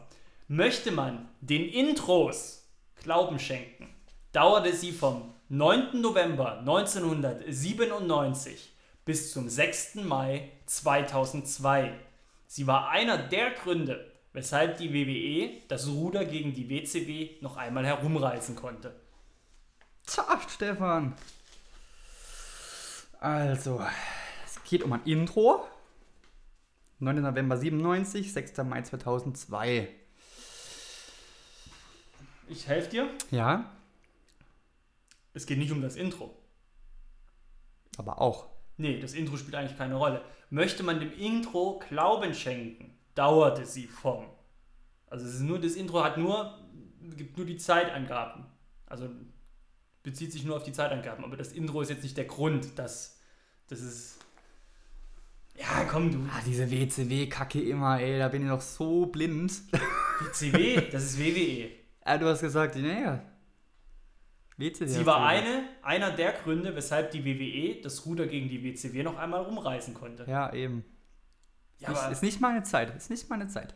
ja, aber das, war, doch- das ging bis 2002, Mai 2002. In der WWE. Ging es da um Raw? Es geht da insgesamt um die WWE. Aber nicht speziell um, um Raw. Nee, um die komplette WWE. Beziehungsweise WWF. Ich glaube, wenn ich dir das jetzt sage, sagst du dir, Alter, ich habe ja völlig falsch gedacht.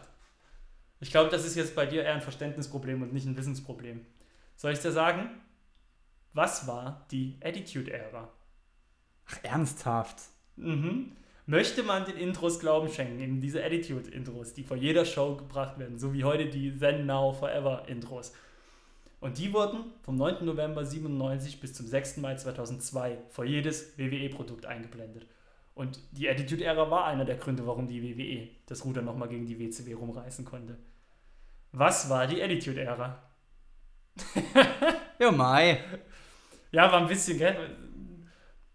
Musste man. Äh, Ich bin heute nicht so dabei. Das, aber war das jetzt eine schwere Frage, oder? ja, jetzt nicht mehr, was weiß. Jetzt ist es logisch, gell? Ja, man denkt nicht drüber nach, dass es vielleicht auch so eine Phase sein kann, die. Man weiß ja nicht, was gefragt wird. Wird eine Ja. Veranstaltung gefragt, ein Wrestler oder sonst was? Ja. Okay, machen wir es leichter. Ach Gott, Jetzt kommt eine WCW-Frage. verarsch, Mann. Ich habe. na, aber das kann man wissen. Also Okay. ich, ich, ich, ich, sag's mal so, ich hatte jetzt eine WWE-Frage, jetzt kommt eine WCW-Frage und ich schließe mit einer ECW-Frage ab. Ach Gott. Aber das kann man wissen. Also. Neben unter anderem Conan, Kidman, Juventud Guerrera war er Teil der Filthy Animals, die zwischen 1999 und 2001 die D-Generation X der WCW waren. In dieser Zeit trug er, wie sonst eigentlich üblich, keine Maske. WCW ist überhaupt nicht meins, ähm, aber man kann ja jetzt drauf schließen. Er hatte keine Maske, wer hatte eine Maske? Rey Mysterio hatte eine Maske. Vader, Vader hatte lange Zeit eine Maske. Ja, der passt nicht. Kane hatte eine Der Maske. passt auch nicht. Ich glaube, ich werde bei Rey Mysterio bleiben. Wer ist Rey Mysterio? Richtig. Jawollo. Richtig. Letzte Antwort. 1971 in der Bronx geboren, debütierte er knapp 21 Jahre später in der Wrestling-Branche. Zu den bekanntesten Sätzen, die er im Laufe seiner Karriere von sich gab, gehörten Oh my God und Catfight! Fällt mir nur Jim Ross ein. Wer ist Jim Ross? Was? Oh mein Gott, ist Jim Ross. Ja, und Jim Ross ist 1971 geboren worden. Ja, der ist In jung. der Bronx, der alte Cowboy-Hutträger. Ja? Catfight, Catfight! Du, ich habe eh- vorhin noch ECW gesagt. Ja, ist nicht meins.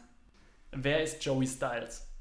Ach gut, ja, den kennt man klar. Aber pff, Ja, Kevin, das war Jeopardy, Rätselrunde. Heute nicht so zufrieden. ordentlich verkackt heute. Bin ich trinke jetzt mal einen Whisky weiter, ist mir alles scheißegal heute. Du musst jetzt hier noch schön den Klassiker machen gleich. Wie fandest du die Fragen, beziehungsweise Antworten? Ja, kann man wissen, klar. Ist heute nicht mein Day. Ja, also das mit der Attitude-Ära, da habe ich mir auch gedacht, Junge, das weißt du doch. Aber du hast einfach nicht äh, Nö. entsprechend gedacht. Kevin, ich hoffe, es wird besser. Jetzt reden wir über einen Klassiker. Klassiker noch einmal geschaut. Das war Rätselspaß mit Kevin und Stefan. Ich hatte heute nicht so viel Spaß. Wie sonst immer. Ich wollte schon sagen, deinen bedächtigen Ton, ich hatte heute wenig Spaß. Ich hatte heute keinen Spaß, das hat mir keinen Spaß. Weil Nein, ich habe nichts gewusst. Ich, das, das war nichts. Das, das, das war nichts. Aber das zahle ich dem Arsch. Nächste Runde dreifach heim. So, So, um dieses Gefasel zu hören, müsst ihr jetzt den Ton nochmal ganz laut machen und zurückspulen, aber okay. das sind gute Mikrofone, die haben das Ja. aufgenommen. Bestimmt. Wir machen weiter mit unserem Klassiker. Stefan, du lachst. Wieso lachst du? Über dich. Über mich. 25. August 2002, SummerSlam, Nassan Veterans Memorial Coliseum in Uniondale, New York, vor 14.797 Zuschauern. Es ging um den WWE Undisputed Championship, The Rock gegen Brock Lesnar. Genau. Ich würde ganz kurz erst noch auf die historische Einordnung eingehen, Jawohl. bevor du dich ins Match stürzt. Geschichte kurz und knapp. Lesnar gewann den King of the Ring, hat sich dadurch einen Platz als Number One Contender erarbeitet. The Rock gewann bei Vengeance gegen Undertaker und Kurt Angle den Titel und so kam es dann beim SummerSlam eben genau zu dieser Paarung. Brock Lesnar wurde von Paul Heyman begleitet, auch schon im Jahr 2002. Absoluter Störfaktor. Der hat Alte Liebe rostet nicht. Alte Liebe rostet nichts. Er hat fünfmal, glaube ich, fünf, sechs Mal ins Match eingegriffen. Ja. War ein bisschen too much. Aber okay. Die Matchzeit ist interessant, Stefan. Der gute Brock Lesnar musste nämlich fett Überstunden schieben. 16 Minuten. Das Heute ist, undenkbar. das ist mehr Zeit als im kompletten Jahr hier bis jetzt. Es ist unfassbar beschissen, was derzeit läuft. Und Aber okay. sah er noch besser aus. Und damals sah er viel besser aus. The Rock war heiß wie Frittenfett. Beim, f beim Entrance stürmte er zum Ring und verpasste Lesnar erstmal eine Schlagserie. Lesnar konterte dann mit dem Belly-to-Belly und Shoulderblocks in der Ringecke. Danach gab es noch einen Kniestoß für The Rock und dann stürzte er erstmal aus dem Ring. Das Match verlagerte sich dann aber auch wieder schnell in den Ring. Lesnar zeigte einen Belly-to-Belly, einen Power Slam und wieder Shoulderblocks in der Ringecke. Bei einem weiteren Shoulderblock wich The Rock aus. Lesnar krachte mit der Schulter ziemlich hart gegen den Ringpfosten. Dies nutzte The Rock, zeigte einen Back Suplex, einen DDT und einen Sharpshooter, wo Heyman dann natürlich wieder eingriff. Logo. Heyman brachte dann einen Stuhl in den Ring. Lesnar nutzte diesen natürlich und dann gab es gefühlt den längsten Berg der WWE-Geschichte. Haben sie ordentlich geknuddelt. Unfassbar. Das war ewig lang. The Rock zeigte dann einen Eselstritt und nach einer sehr übertriebenen Schlagserie fiel Lesnar dann aus dem Ring. Der letzte Schlag war ein bisschen too much, fand ich. Hm. Aber okay. The Rock räumte dann das Kommentatorenpult ab. Es gab einen unfassbar heftigen Slingshot gegen den Ringpfosten gegen Lesnar. Und dann musste Paul Heyman endlich, nachdem er 5, 6, 7, 8 Mal, 10 Mal eingegriffen hat, musste er mit einem Rock Bottom durchs Kommentatorenpult. Wieder im Ring angekommen, zeigte The Rock seinen Rock Bottom. Der Pin-Versuch ging allerdings nicht durch. Lesnar zeigte dann auch wieder einen Rock Bottom. Eigentlich Majestätsbeleidigung. Der Pin ging natürlich auch nicht durch. Ja, der, der People Champion, der kannte seinen Move, der weiß, wie er da reagieren muss, der weiß, wie er da rauskommt. Ja, das ist, natürlich, der ist da geschult. ja. Rock zeigte dann einen Spinebuster und wollte dann den People's Elbow zeigen, aber Lesnar konterte mit einem knallharten Clothesline. Und dann ging es nach vielen Finisher-Ansätzen, haben sie noch ein bisschen gespielt, Mhm. gab es am Ende den F5 und Brock Lesnar wurde zum ersten Mal WWE-Champion. Und damit auch zum jüngsten Ja, WWE-Champion. Bis richtig. dahin war The Rock der jüngste WWE-Champion. Ja. Ähm, daher hatte das echt noch eine Tragweite. Aus The Next Big Thing wurde da The Big Thing. The Big Thing. Big Thing. Deutsche und ihr TH. Hahaha. Ah. Ich fand's geil. Ja, war ein Ordnungsmatch, gell? Ja, Ja. fand ich cool. Und es war irgendwie auch mal wieder schön, den alten The Rock zu sehen. In seiner, naja, Hochphase würde ich es nicht nennen, aber obwohl doch eigentlich schon. War schön. Und den jungen Brock Lesnar sehen, mal sehen, wo er herkommt und dass er eigentlich voll der Wrestling-Typ war. Weil man vergisst das ja heutzutage oft. Man denkt immer so, ah ja, der, der äh, Hobby-Wrestler. Aber ist er ja nicht gewesen, war eigentlich mal voll dabei. Cool. Hat mir Spaß gemacht, Kevin. Ja? Ja. Wir sind trotzdem Anti-Lesnar. Ja, ein bisschen. Ein bisschen mehr. Ja. Ja. Ja. Ja. Ja, du hast schon recht. Gute Punkte hat er. Ja, ein paar gute Punkte angesprochen vorhin in der Kantine. Ein paar sehr gute Punkte angesprochen. Ja. Stromberg-Fans kennen das Zitat. Kevin, wollen wir in die nächste Kategorie oder möchtest du noch zum Match was sagen? Das war gut. Kevin Prädikat gut. Das kann die WWE jetzt noch nachträglich auf ihre VHS-Kassetten drucken lassen, die sie in den Verkauf bringen. Kevin Prädikat gut. Die gehen weg wie warme Semmeln. Absolut. Die sind nämlich heiß wie Frittenfett. Unfassbar, oder? in diesem Sinne würde ich sagen, gehen wir in die letzte, nee, in die Vorletzte. vorletzte Kategorie. Top 3. Die Top 3. Thema heute: die hässlichsten Tattoos. Kevin, du und dein Arschgeweih, ihr seid raus. Ja. Du geht hast gesagt, du wirst es nie verraten. Dir erzähle ich nochmal was im Suff. Ich habe ja noch nicht mal verraten, was es für ein Arschgeweih ist. Uh. Das kommt dann in der nächsten Episode. Schaltet ein. Ja, Kevin, die hässlichsten Tattoos auf Körpern von Wrestlern. Weil es ja immer Geschmackssache ist. Nö. Doch, Nein. doch. Was? Was? Oh, nein! Ja, möchtest du mal anfangen? Ja. Mein Platz Nummer 3, Enzo Amore. Die Lippen. Finde ich Mm. schrecklich. Okay. Diese, dieser, dieser Knutschkussmund auf der Hand. Hat bestimmt irgendeine Bedeutung, aber Handkuss. Handkuss, Ja, mh, ja, nicht so geil. nee, finde ich jetzt nicht so. Hm. Das Mikrofon an der anderen Hand, das finde ich richtig geil. Das ist, glaube ich, ein Mikrofon, ne? Das, Ja. hat. das finde ich richtig cool, aber Lippen, no, no, no. Okay. Mein Platz 3. Mr. Kennedy und dieses rote, hässliche Etwas auf seinem Rücken, was aussieht wie ein hochgezogenes Arschgeweih. Ja? Da hat er sich bestimmt von Thomas D. beraten lassen. Bestimmt. Ja, Der hat's gestochen. ja, äh, vermutlich. Vermutlich. Mein Platz Nummer 2, Page. Ist das Papi- Punkt. Hast du, hast du das Papi-Tattoo am Finger gesehen in dieser Schnörkelschrift? Ich ich bild mir ein, dass man, ich hab's nicht bewusst im Kopf, aber Warum? Und dann auch noch so schlecht.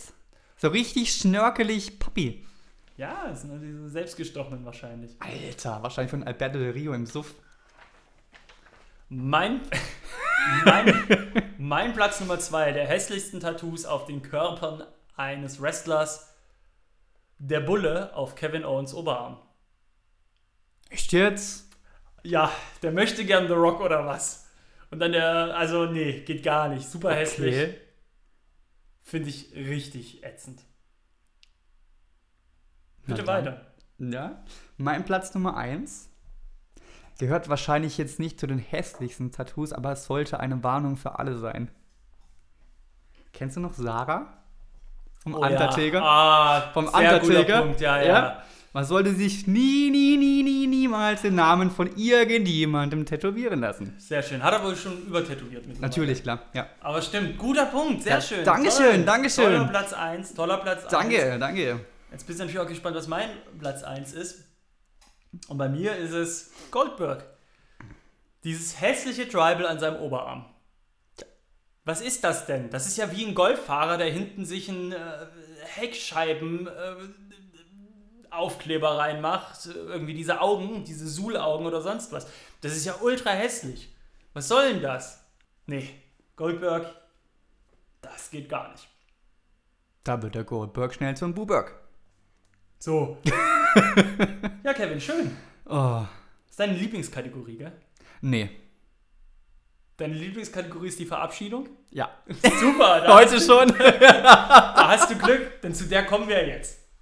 Zur Verabschiedung? Nein, wir haben noch die unangenehme Frage, Stefan.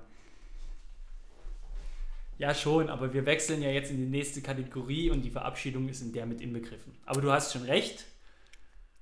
Ja. halt die Fresse.